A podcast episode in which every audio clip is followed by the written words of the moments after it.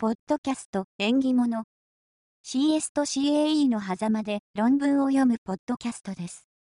第2回は、動的片付けと高性能を両立するジュリアの言語設計を学びます。今回のゲストはなし、パーソナリティはひな形でお届けします。はい、第2回目の収録になります。今回読んだ論文は、Julia Dynamism and Performance Reconciled by Design というタイトルで、Object Oriented Programming Systems Languages and Applications という名前の学会で発表されたものになります。学会の公式サイトのリンクはショーノートに貼っていますが、毎年開催されている学会のようです。論文のタイトルの頭にあるジュリアというのは MIT で最近開発されたプログラミング言語で、最近といっても2009年に開発が開始されたそうなんですけれども、2012年にバージョン0.1が発表されて、2018年にバージョン1.0が発表されたというものになります。このエピソードを収録している2021年3月時点での最新安定版はバージョン1.5.3になっています。後でまた少し触れるんですけれども、科学技術計算向けに開発されたプログラミング言語です。論文自体は ACM のウェブサイトで公開されていて、このポッドキャストのウェブサイトエピソード2のページに論文へのリンクを貼ってあります。ACM のウェブサイトでは論文だけではなくてサプリメンタルマテリアルということで、講演動画も掲載されているので、論文と合わせて見てみると理解がはかどるかなと思います。あとは、ちょうど今から1年くらい前に一から始めるジュリアプログラミングというタイトルの日本語の解説書が出版されていました。僕は去年の秋くらいにこれを買ってちょっと読んでたんですけれども、この本の第4章で扱われている高速化の内容がこの論文の第5章あたりから書かれているジュリアがどのようにして高速な実行を実現しているかという部分を理解するのにかなり参考になったので挙げておきます。この論文自体は1月に読んでいて、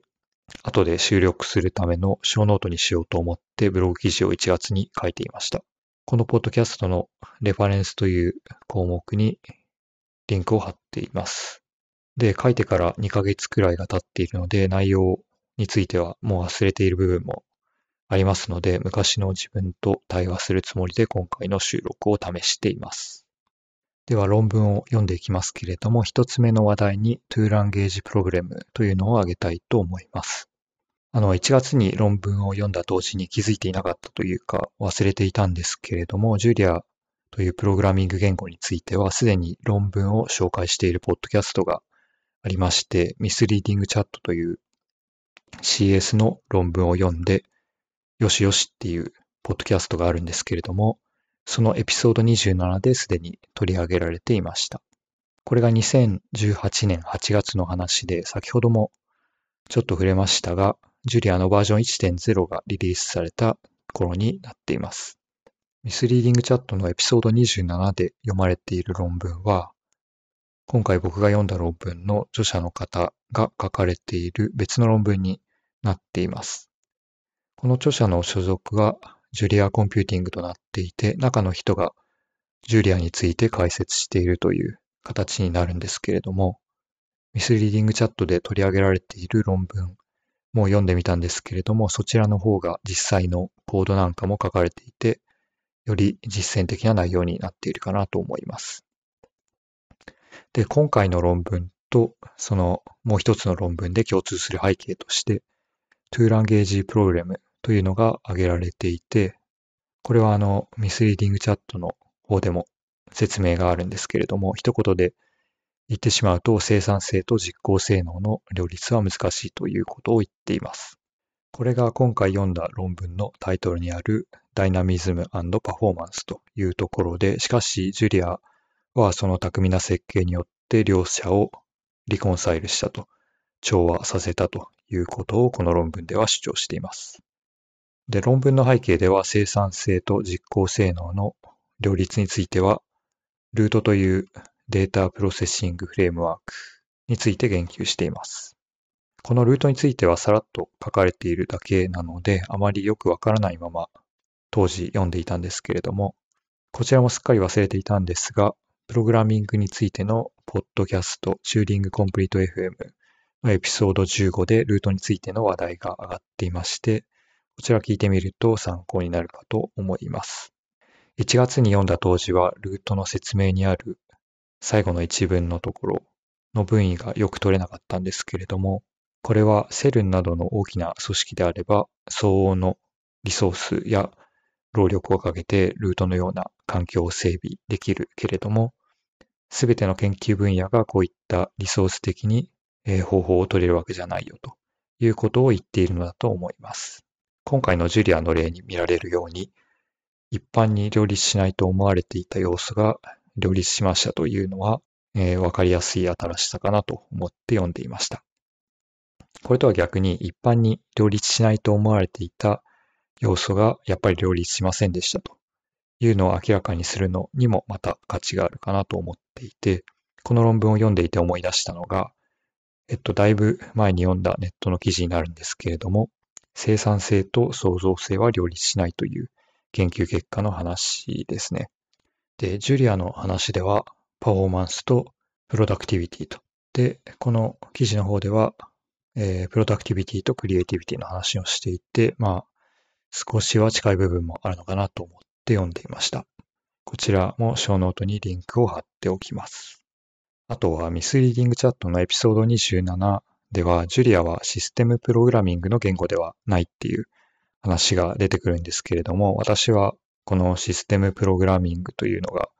何なのかがよくわからなかったので、ちょっと調べてみました。で、見つけたのがとある意見記事でして、こちらによると今は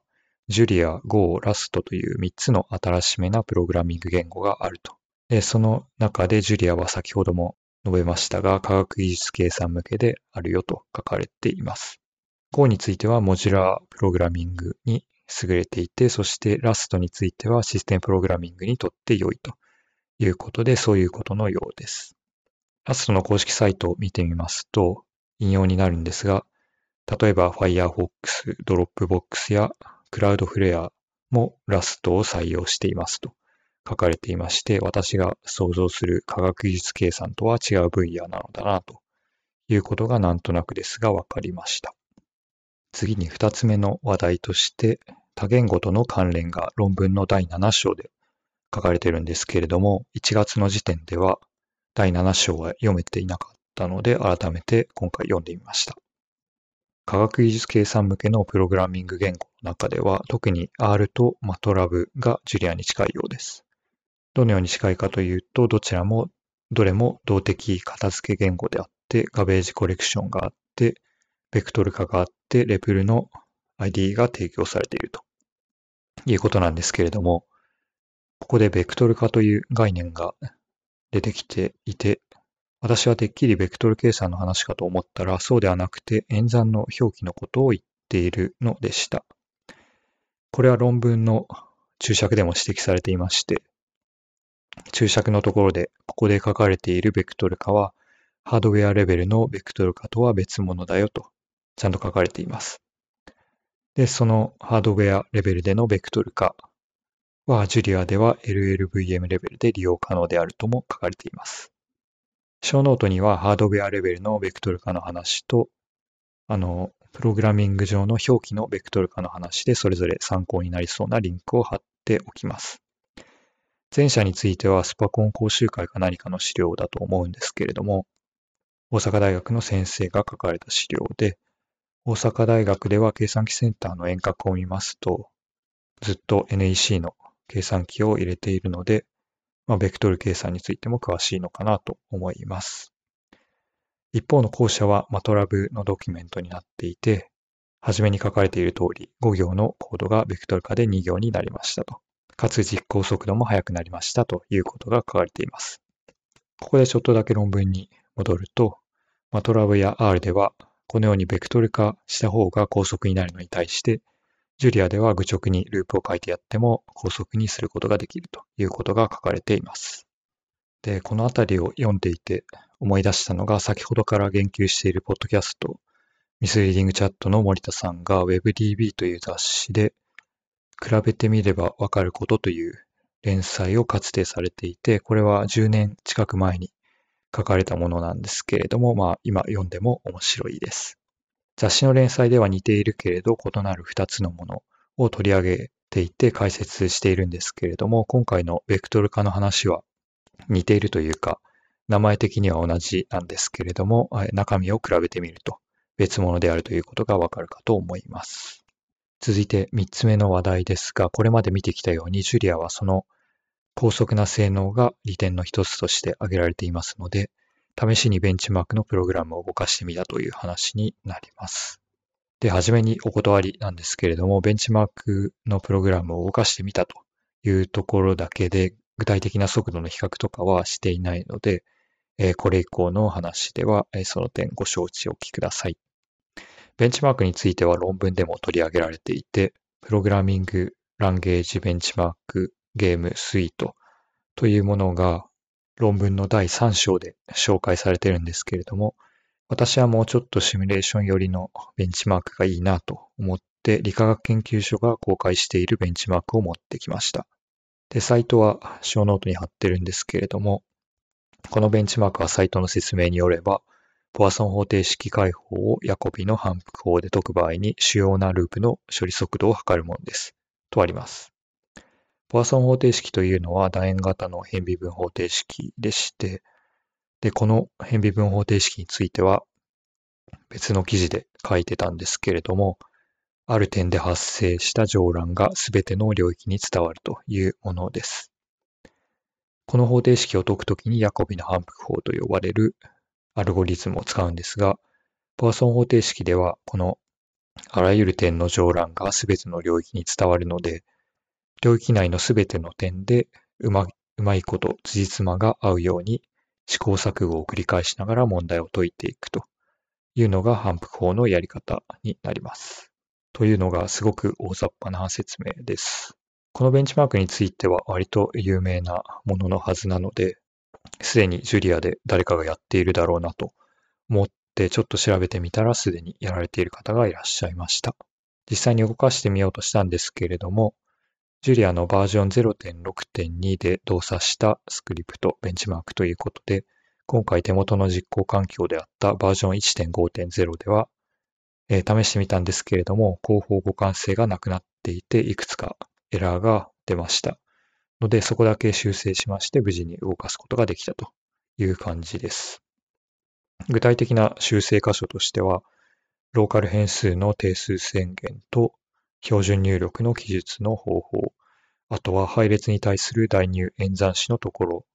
の3箇所修正してやると、まあ、無事に動かすことができました。ローカル変数の定数宣言についてはエラーに対応してこの宣言外したんですけれども、